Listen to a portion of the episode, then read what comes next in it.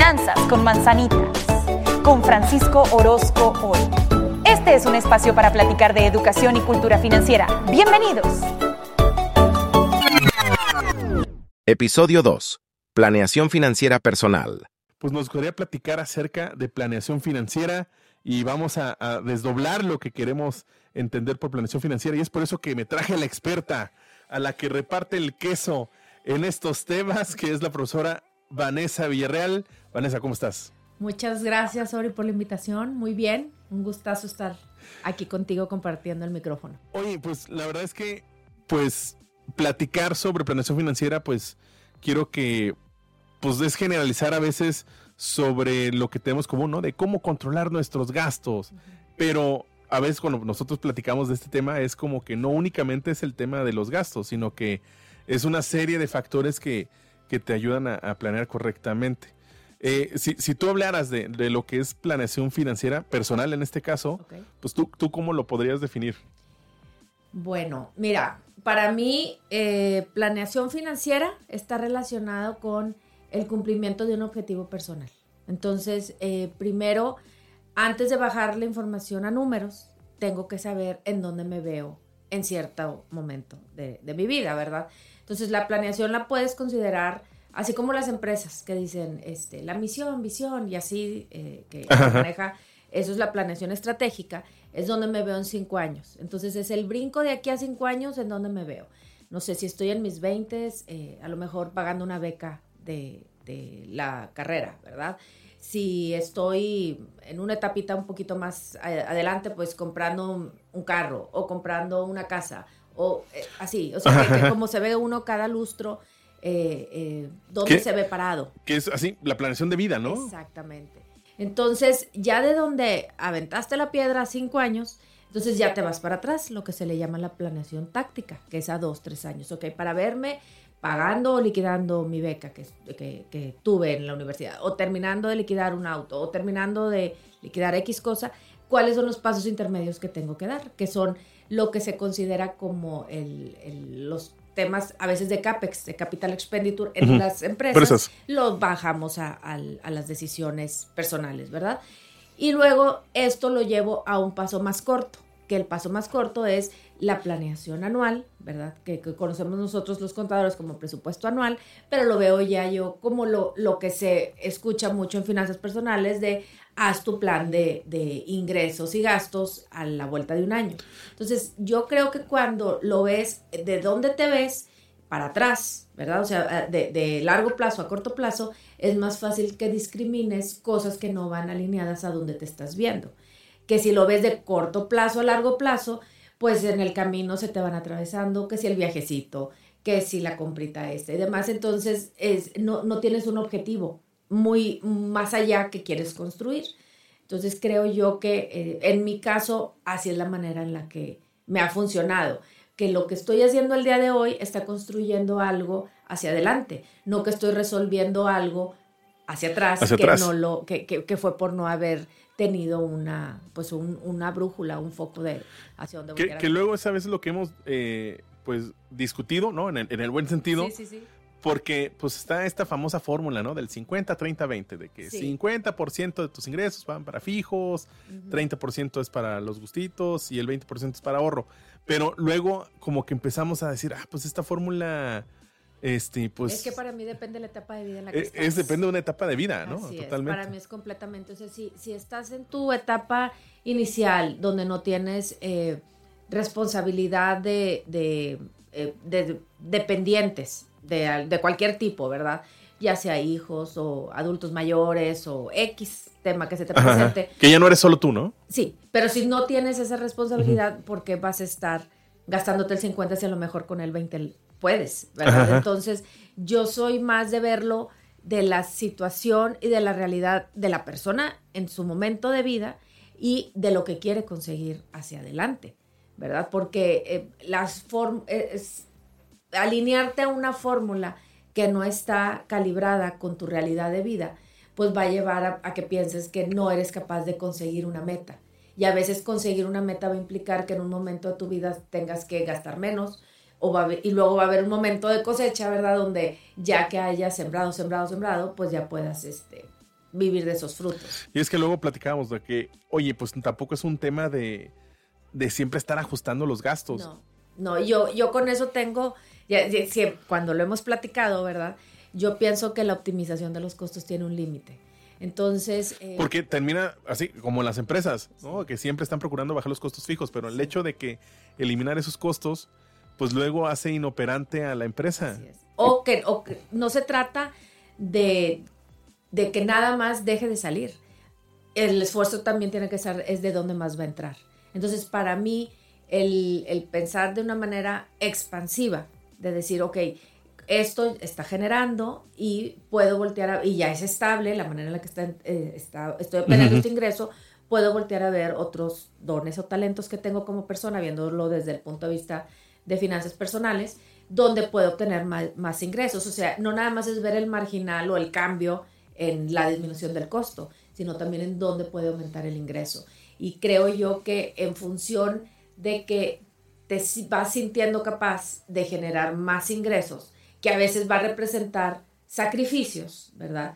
Ya sea de tiempo, eh, de descanso eh, o que tengas que capacitarte más, etcétera, pues te vas a dar cuenta que eh, tienes mm, mayor, más habilidades y más capacidad de creación y de, de ingresos que no van a implicar que, que gastes como con remordimiento, porque a mí esa, esa idea de, ah, ¿sabes cuántos cafés? Este, con, eh, con cinco cafés se puede comprar un helicóptero. Exacto. Entonces, para mí, el, el pensar, híjole, a lo mejor eh, si no me estuviera tomando este café, podría estar invirtiendo ese recurso. Pues no es lo, no es lo mismo ganarte el 10% de rendimiento de 100 mil pesos que ganarte el 25% de rendimiento de, no sé, 100, 200, 300 pesos. Entonces yo pienso que tiene, la mente se tiene que expandir es hacia dónde puedo generar ingresos. Claro, tener control, tener mapeado, eh, de qué manera. Tener un conocimiento pleno de, de, tu consumo, ¿no? porque mientras lo tengas, mientras lo tengas planeado, pues se valen ese tipo de gastos. Ajá. Y porque lo que para mí me hace feliz en usar mi recurso puede ser diferente a lo que puede ser para ti. A lo mejor para mí el café que está tan choteado, usar ese ejemplo, es algo muy relevante y a lo mejor para ti, eh, no sé, tener suscripciones de X juego, de X cosa. Entonces, esa, esa, esa forma de pensar limitante en la planeación, no, no creo yo que vaya a construir un maratón de largo plazo, porque la planeación financiera al final del día es para planear en el largo plazo y, es algo que va a ser de manera recurrente. Entonces, tiene que ser algo con lo que te sientas eh, cómodo, amigable, el saber cuáles son los precios que estás pagando. O sea, toda decisión que tú tomes financiera va a implicar que algo vas a obtener, pero algo vas a renunciar. Y a veces pensar nada más, estoy renunciando a el café, sí, pero estoy obteniendo tal cosa, ¿sí? O a lo mejor no renuncio al café, pero tengo más expansiva el criterio o este, tengo mayores relaciones con los que puedo considerar nuevas fuentes de ingreso, ¿verdad? Entonces, este, creo yo que se tiene que ver algo como más holístico y, y a veces cuando nos buscan a los financieros, eh, es un, como, ¿cuál es la fórmula mágica? Y la fórmula mágica es conocerte a ti mismo porque al final del día es algo de comportamiento. Es conocerte con qué, con, qué es lo que tú consideras que tienes una vida plena. Que, ahorita estás de acuerdo, ¿no? Con la cantidad de información que tenemos a la mano, de redes sociales, publicidad, nos están invitando a invertir o a tal tarjeta de crédito, pero primero debemos arrancar justamente con esta parte de, de, de, ¿a qué, no? Sí, y lo observamos mucho, por ejemplo, en la manera que tú y yo generacionalmente somos, estamos en puntos diferentes. En las clasificaciones de generacionales, ¿verdad? Yo soy una generación X, tú este, eres millennial. Y, y también generacionalmente, pues tenemos diferentes eh, como objetivos y, y a veces a mí me cuesta trabajo entender tu generación, a ti te cuesta. Porque tengo otras prioridades que probablemente ahorita todavía no tengo, etcétera, ¿no? Exacto, exacto. Entonces, eh, es algo más de, de visualizarte qué es lo que es importante para ti, qué es lo que tú consideras que va a generar un, una integridad de, de donde lo que tú quisieras obtener y pues a lo mejor lo que para ti es eso que te ves en cinco años es diferente a lo que yo me veo, me veía en cinco años a tu edad. Oye, y ahorita que platicamos un poco sobre el presupuesto, ¿qué realmente es un presupuesto inteligente, no? O sea, ¿qué, qué, elementos realmente tenemos que cuidar al momento de hacer un, presupuesto? O, cómo ves toda esta parte del, presupuesto? Yo, yo lo visualizo mucho como eh, la pirámide que nos enseñaban en la clase de psicología organizacional. No sé si te acuerdas la de la pirámide de Maslow. De Maslow, ¿no? Las, de necesidades. exacto. Entonces, yo, yo creo que al principio, si tienes eh, claridad de que está cubierto tu alimentación, tu techo, tu transportación, pues ya lo que necesitas para subsistir ya lo tienes. El siguiente, el, siguiente elemento, pues es el tema creo que de la seguridad. Entonces, eh, ¿con qué me siento que, puedo estar en riesgo de que se me, que, mis ingresos se vean comprometidos? Bueno, necesito asegurar mi salud, necesito asegurar el auto en el que me muevo, eh, seguro de vida, etcétera, ¿verdad? Y luego ya vas al siguiente elemento de construcción que dices, ok, yo ya tengo yo ya tengo visualizado qué es lo que necesito para vivir, qué es lo que cubre que no se me muevan o que no se me distorsione este, el, esa estabilidad de, del uso de los recursos.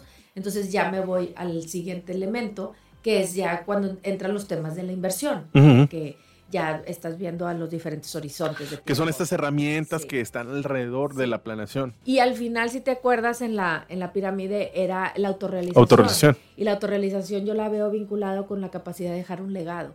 Cuando tú vas cubriendo las diferentes etapas, te vas dar cuenta que la realización a veces no es conseguir para ti, para ti, para ti, sino que al final construyes para hacia, hacia una comunidad, hacia tu familia, etc. Que aquí lo podemos tratar como generaciones futuras. Exactamente, exactamente. O sea que todo el esfuerzo que tú estás haciendo es para garantizar tu estabilidad y, las, y la de los tuyos y también aportar hacia la comunidad. Pero yo no puedo estar pensando en invertir si no tengo idea clara de cuánto necesito para vivir y si los ingresos que estoy generando en la actualidad no me están dando para cubrir esa primera, esa primera capa. Claro. Entonces, o, si dices, bueno, pero entonces voy a empezar a invertir, pero vas a empezar a invertir en, en tipos de instrumentos que tienen rendimientos variables y tus gastos son fijos, pues entonces eh, puede, Pues no hay una, congruencia, ¿no? o sea, no hay una congruencia de, de, los objetivos. Entonces yo pienso, va a moverse la pendiente o, o la, o la em, no me quiero poner muy técnica, o sea, se va a mover el un brinquito en mis gastos, pues tiene que estar justificado con un brinco de ingresos, ¿sí? Y lo óptimo, ¿verdad? Es, es vivir con ese tema de frugalidad, de decir, si con esto puedo vivir y puedo, y puedo estar creciendo los ingresos, esos ingresos, ¿dónde los voy a poner de manera inteligente? Pero sabiendo que tienes cubierto todos los demás elementos, sabiendo que siempre existe el, la posibilidad de que algo se te salga del... Sí, no, que no está contemplado. Exacto o que haya pues algún daño colateral que cubrir. No, que ahí justamente hablamos el, el, concepto de resiliencia financiera, esta, esta capacidad de, de, salir, ¿no? Si ocurre algún problema y que lo haya, y lo que se haya planeado, ¿no? O sea, es, es creo que un concepto que muy de moda, porque creo después de, de la pandemia, pues a muchas, a muchas personas nos agarró con los dedos en la puerta, ¿no? Totalmente pensar más sobre la salud, sobre más sobre la seguridad y todos elementos que, que realmente no, no, no teníamos previsto la mayoría de las personas por lo que lleva financieramente hablando. Correcto. Digo, al final del día la planeación financiera es un mapa que, que no está escrito eh, no hay una fórmula. O, no está escrito, de, lo que pones eso lo tienes que cumplir. O sea, a mí como hace el Waze de recalcular la ruta, recalcular la ruta, este, es, más que todo es un mapa escrito con... Ah, ese ejemplo está interesante, ¿no? Porque eh, el, Google Maps, Waze te dice, oye, quiero ir de este punto a este otro punto.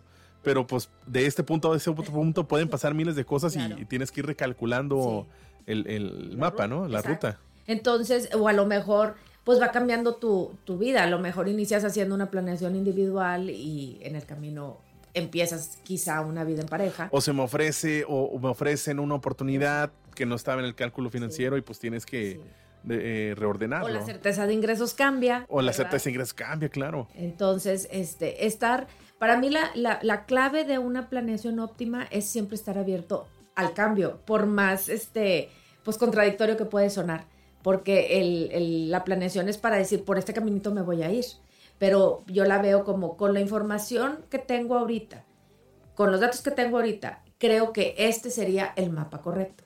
pero a lo mejor en un futuro vas a tener otra información que van a ser otros elementos que vas a meter a tu, a tu, a tu Excel, que queremos ver así, porque al final del día estamos sumando y restando. O sea, no, no son operaciones aritméticas complejas. Estoy, eh, este dinero va a ingresar, este dinero es el que saldría y, y, con el diferencial, ¿qué es lo que voy a hacer? Pero vas recalculando la ruta, ¿verdad? Sabiendo que está construyendo hacia donde quieres dirigir tu camino que conforme vamos avanzando, pues podemos por ahí ajustar. Oye, Vane, si tuvieras que dar tres consejos sobre planeación financiera, ¿cuáles serían? Tres consejos. Em, el primero, em, ten fe en que eres capaz de, hacerte cargo de ti mismo. wow, esa es súper poderosa. Esa es la primera. ¿verdad? Cuando, cuando, cuando eh, alimentas tu seguridad, que eres capaz de, salir adelante, ya nada te detiene. Claro. Y te atreves, y buscas oportunidades, y tocas puertas, y se te quita la pena. Entonces, cuando, cuando sabes que eres capaz de hacerte cargo, entonces ya pasamos al siguiente elemento, ¿dónde te ves en el futuro? Y dónde te ves en el futuro es, va, va siendo como la cuadrícula sobre la cual... Termina siendo un mapa de vida, ¿no? Es un mapa de vida. Y el tercero, pues eh, conocer metodologías. Y la metodología muy común es, pues haces un Excel o las apps que, existen actualmente. Eh, o el mismo banco, ya ves que la banca digital ya te da la opción de que... De que Los guardaditos y toda esta cuestión. que te va dando seguimiento. Sí, eh, em, haz, toma educación financiera, pero hay un, hay un límite del análisis, ¿sí? Yo tengo un tema del del parálisis por análisis, de que voy a, hasta que tenga todo revisado, me voy a atrever, no. Entonces vas, vas tomando decisiones, vas dándote cuenta que a lo mejor no necesitas usar todo el recurso que pensabas que necesitabas usar. Entonces vas, vas sintiéndote poderoso por los dos lados, de que tienes, la, tienes visibilidad de cómo son tus prácticas de consumo y sabes que eres capaz de generar pues los ingresos, ¿verdad? Pero para eso pues hay que ir, a, veces nos toca abrir brecha y, e ir, y, atreverte. Entonces creo yo que va por ahí. Claro, siempre pues eh, existen herramientas financieras que te van a ayudar, pero considerándolo eso como, como parte de lo que va en tu mochila de herramientas. Pero al final del día es tu decisión de dónde quieres, eh, dónde quieres que sea tu vida, romper patrones, estar dispuesto a considerar otras formas de pensar este, de, qué es lo que consideras. El carpintero es carpintero porque sabe este, manejar la madera, ¿no? Independientemente si tiene el mejor taladro, el mejor serrucho, pero pues es, las herramientas son lo adicional realmente al conocimiento y al saber hacer, ¿no? Exacto, exacto. Perfecto, Vane. Vane, ¿dónde te pueden buscar? ¿Algún correo? ¿Alguien si está interesado en estos temas? Muy bien, este, pues mi correo aquí institucional es vanessa con S Villarreal, arroba eh, tech.mx y como estoy como Vanessa Villarreal en LinkedIn también. Ah, perfectísimo. Pues bueno, amigas y amigos, esto fue Finanzas con Manzanitas, donde todo lo explicamos con manzanitas. Nos vemos en el siguiente episodio. Esto fue Finanzas con Manzanitas con Francisco Orozco hoy. Nos vemos pronto. Hasta luego.